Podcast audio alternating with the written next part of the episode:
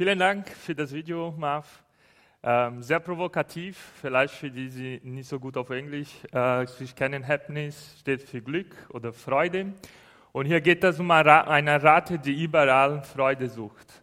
Sie sucht Freude bei einem neuen Auto, bei Drogen, bei Alkohol äh, und ganz am Ende beim, bei der Arbeit. Also sie steht gefesselt und schreibt an den Schreibtisch, um Geld zu verdienen. Und geht um verschiedene andere Sachen. Glück geht dort mehr um materialen Sachen und ganz andere Themen, die vielleicht wir manchmal ähm, in unserem Leben suchen oder sogar suchen. Jesus spricht auch von Glück und er spricht Glück auf vielleicht eine ganz andere Weise. Wie versteht Jesus Glück in seiner Zeit? Vielleicht versteht er Glück ganz anders, als du verstehst oder wir in unserer Zeit verstehen.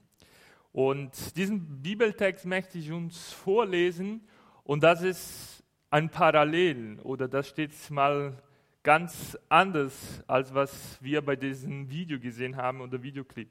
Wie versteht Jesus Glück? Und das sagt er zu seiner Jünger in der Bergpredigt. Ali hat vorher gesagt, Unsere Themenreihe geht um Glaube to go. Das sind jetzt Abschnitte aus der Bergpredigt, wo Jesus seiner Jünger den Weg weiterbringen wollte, wo Jesus zeigen wollte, wie man Glaube lebt. Das sind nicht immer Worte, die schön sind, sind auch harte Worte, aber das sind die zwei Facetten der Liebe. Liebe heißt auch mal umarmen, aber Liebe heißt auch mal hart zu sein und die Sachen anzusprechen. Und ich lese das vor aus dem Matthäus-Evangelium Kapitel 5 und das ist jetzt mal die gute Nachricht Übersetzung. Vielleicht kennt ihr dieser Bibeltext ein bisschen anders mit selig sind, aber ich nutze genau diese Übersetzung, weil hier das Wort Freude vorkommt. Freude, freuen dürfen sich alle, die nur noch von Gott etwas erwarten. Mit Gott werden sie leben in seiner neuen Welt. Freuen dürfen sich alle, die unter diesen heillosen Welt leiden. Gott wird ihren Leid ein Ende machen. Freuen dürfen sich alle, die unterdrückt sind und auf Gewalt verzichten. Gott wird ihnen die Erde zum Besitz geben. Freuen dürfen sich alle, die, nach hungern und, die danach hungern und dürsten, dass sich auf der Erde Gottes gerecht, gerechter Wille durchsetzt. Gott wird ihren Hunger stillen.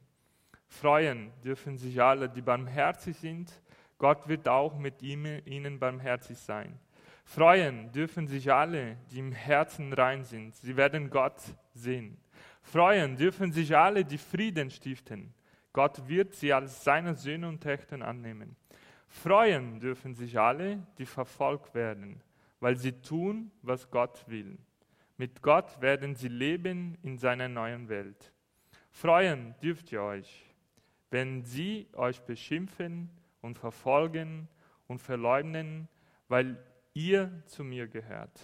Freut euch und jubelt, denn bei Gott erwartet euch reicher Lohn.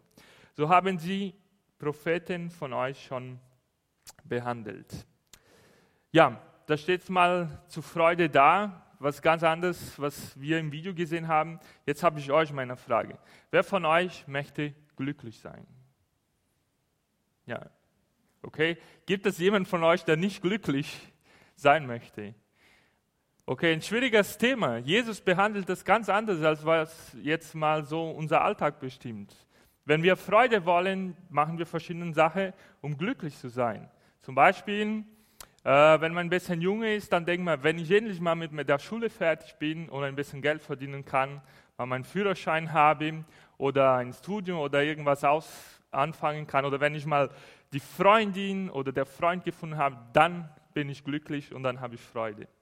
Wenn man so zwischen 22 und 30 Jahre alt ist, dann denkt man, wenn ich mal mein Auto gekauft habe, wenn ich einen guten Beruf habe, wenn ich äh, mal heirate oder wenn ich Familie gründe, wenn man dann in meiner Lebensphase ist, dann denkt man, wenn ich mal mein Haus bauen kann, wenn mein Auto besser ist als das Auto von Nachbar, wenn meine Frisur schöner ist als von meiner Freundin, keine Ahnung. Wenn man ein bisschen älter ist, dann denkt man, wenn ich viel Vermögen mal aufgebaut habe oder erfolgreich in meinem Leben bin oder glücklich in meinem Beruf bin oder ja, alles mit meiner Familie gut gepasst hat. Jeder kann Freude und Glück ein bisschen anders definieren und wir definieren das und das ist auch schön, das zu definieren. Aber Jesus sagt jetzt nicht in diesem Bibeltext, freuen dürfen sich alle, die Familie gründen. Freuen dürfen sich alle, die ein dickes Auto haben. Freuen dürfen sich alle, die eine fette Party feiern. Freuen dürfen sich alle, die zu der Black Friday, Black Friday, Black Friday gehen und sich was leisten können. Freuen dürfen sich alle, die viel Geld haben. Er sagt es nicht. Ist es nicht, bringt es uns ein bisschen nicht zum Nachdenken? Und ich meine nicht, dass die Sachen, die ich vorher erwähnt habe, schlecht sind. Ich lebe in dieser Welt und ich will diese Sachen auch in mein Leben haben. Aber Jesus definiert hier Glück als was ganz anderes, als was wir als Glück verstehen. Weil wir Glück ähm, sozusagen als ein Gefühl verstehen. Ja, wir verstehen Glück als was. Oh, ich habe meinen mein Präsentator vergessen. Als hier. Nicht in meiner Tasche. Entschuldigung, ich habe vergessen, dass ich eine Präsentation habe. Äh, vielen Dank, Marv.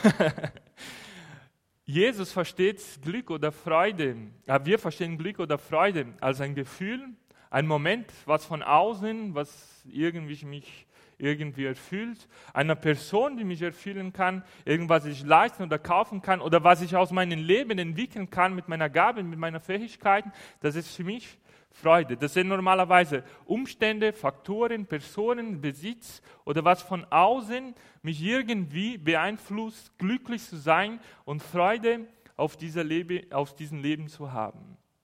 So definieren wir Glück. Und Jesus definiert Glück anders.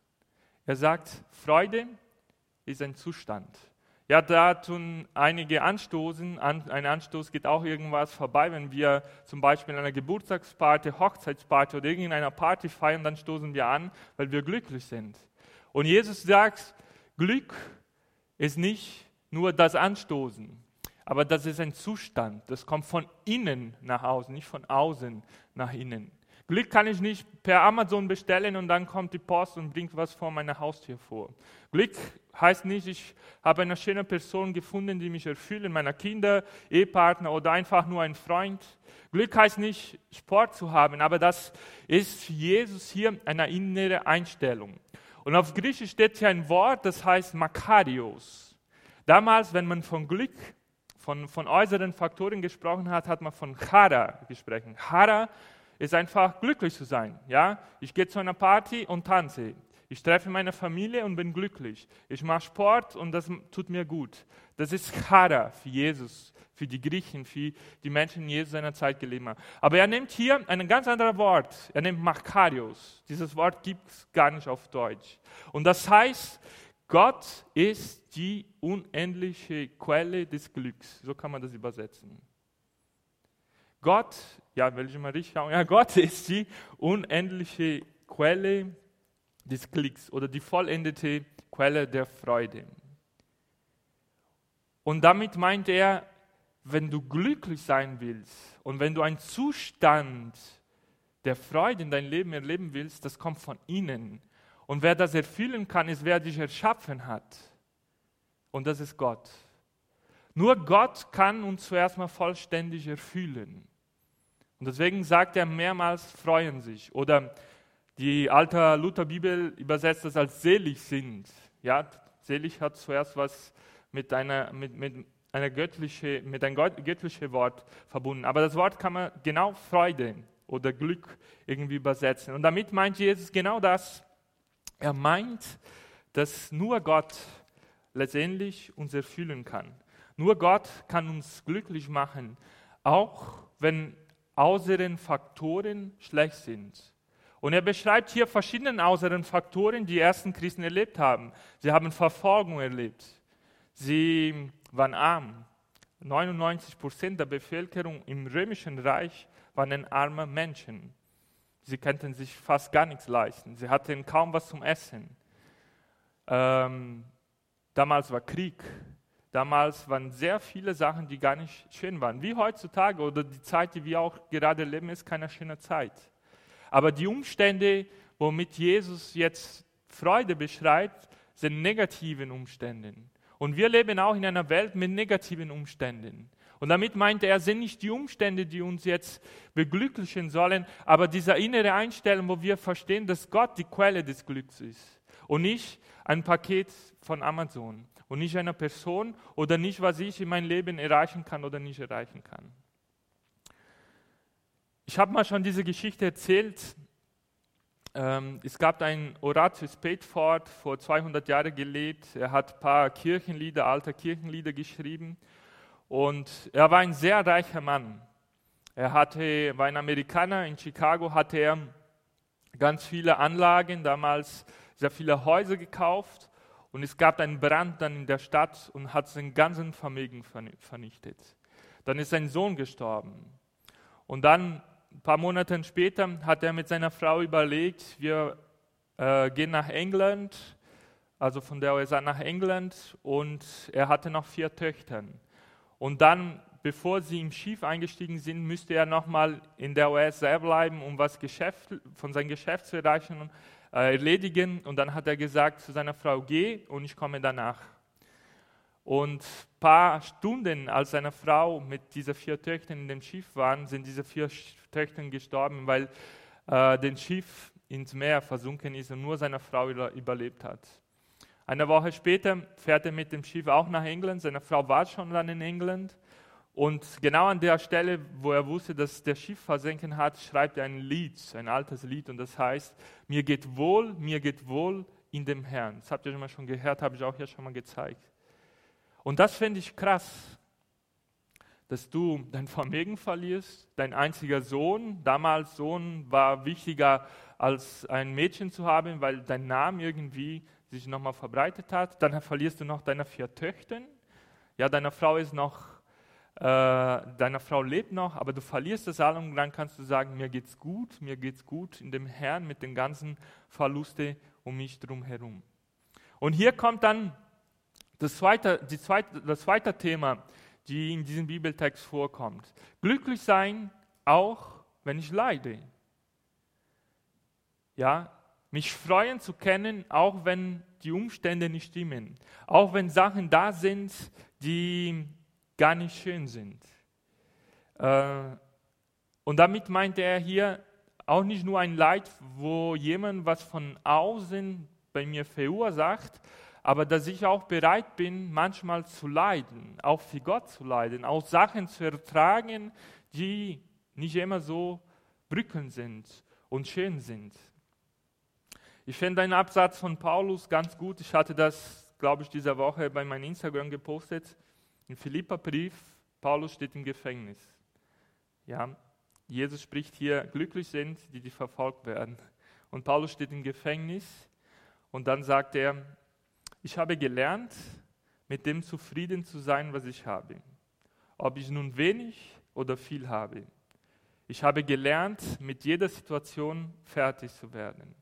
Ich kann einen vollen oder einen neuen, einen vollen oder einen leeren Magen haben, Überfluss erleben oder Mangel leiden. Denn alles ist mir möglich durch Christus, der mir die Kraft gibt, die ich brauche. Und Philippa Brief steht im Neuen Testament für das Brief der Freude. In dieses Brief kommt öfters das Wort Makarios vor. Das Wort, was Jesus benutzt, um von Glück zu sprechen. Und Paulus spricht über Glück und Freude und steht im Gefängnis und schreibt für die Christen in Philippa. Und dann sagt, sagt er, alle Situationen, egal ob gut oder schlecht sind, ich akzeptiere sie, als sie von Gott kommen, weil Christus und Gott mir Kraft schenken. Also die Herausforderung ist auch, glücklich zu sein, wenn ich leide. Glücklich zu sein, wenn alles nicht schön ist.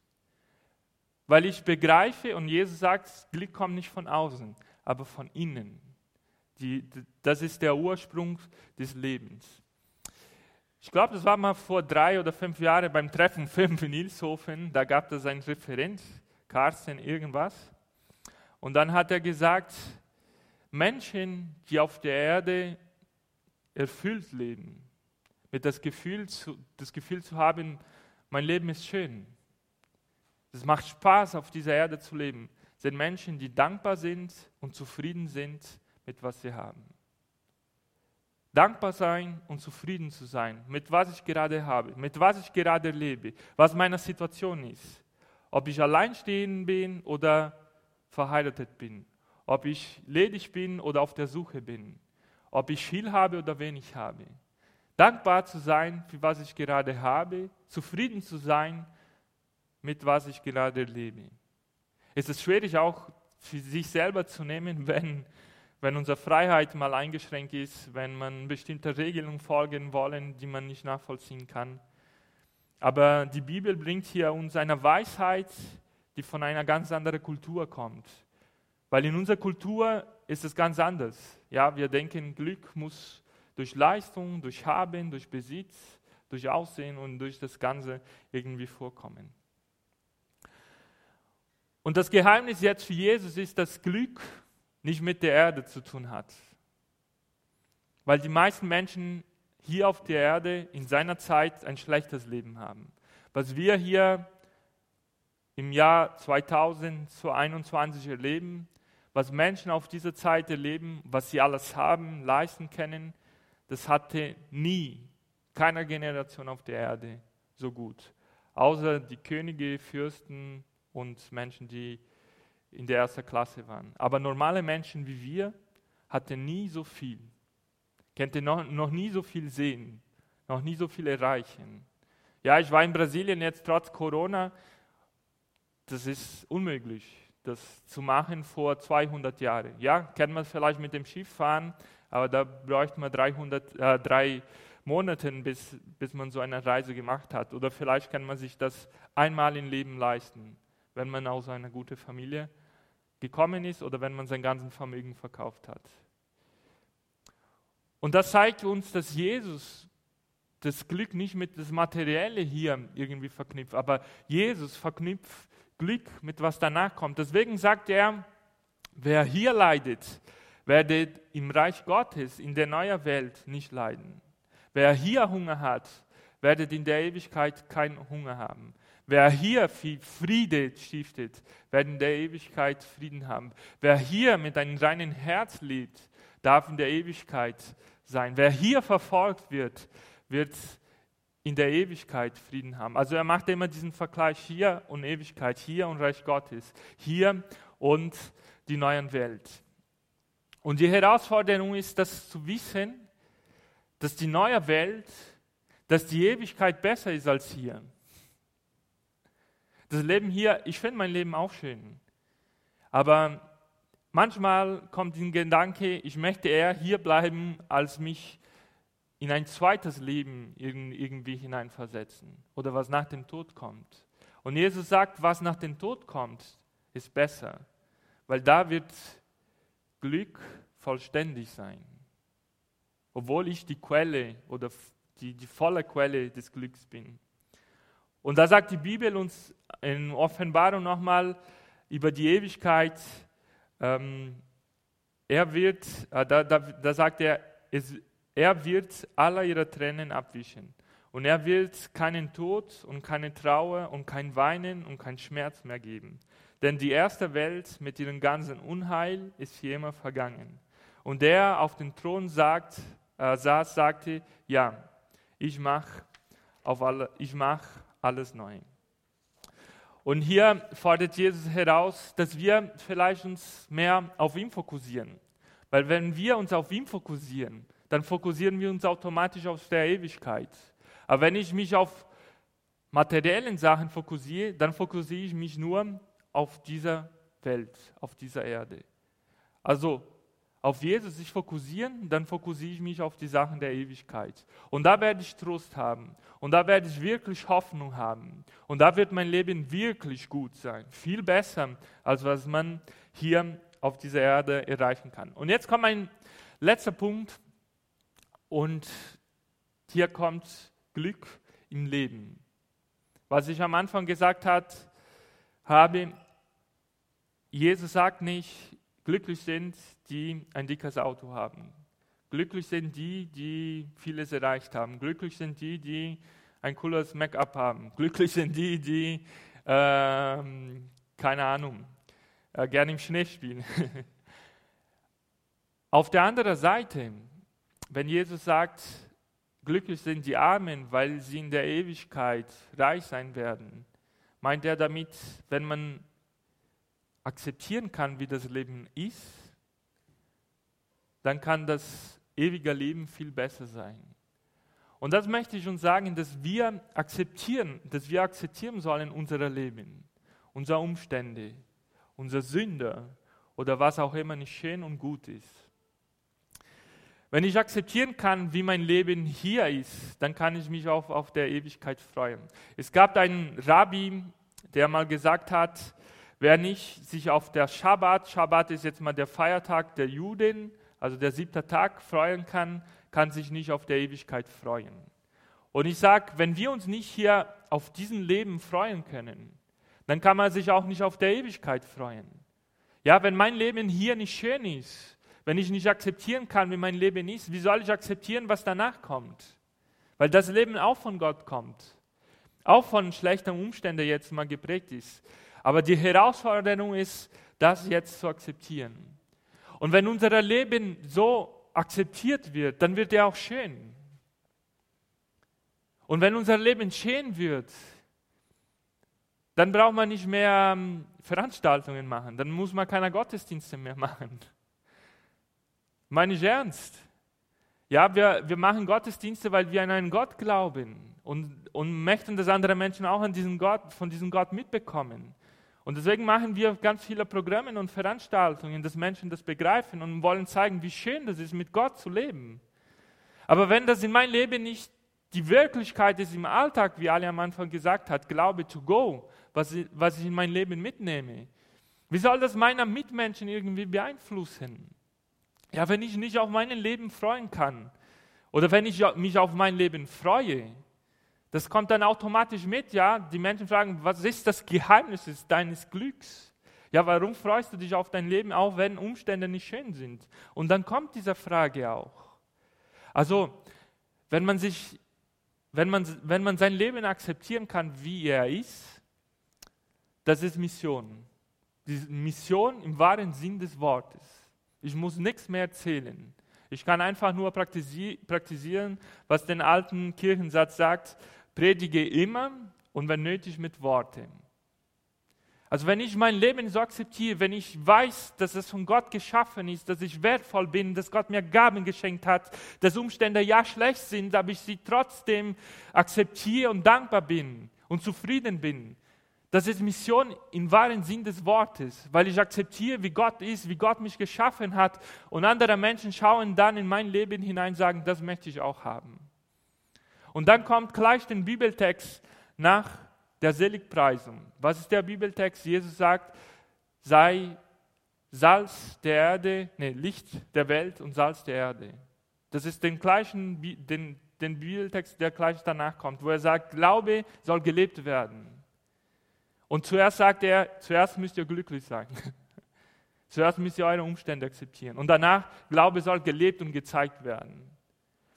Und da rufe ich euch auf, euren Leben zu lieben, eure Umstände zu lieben, auch die Umstände, die wir gerade leben.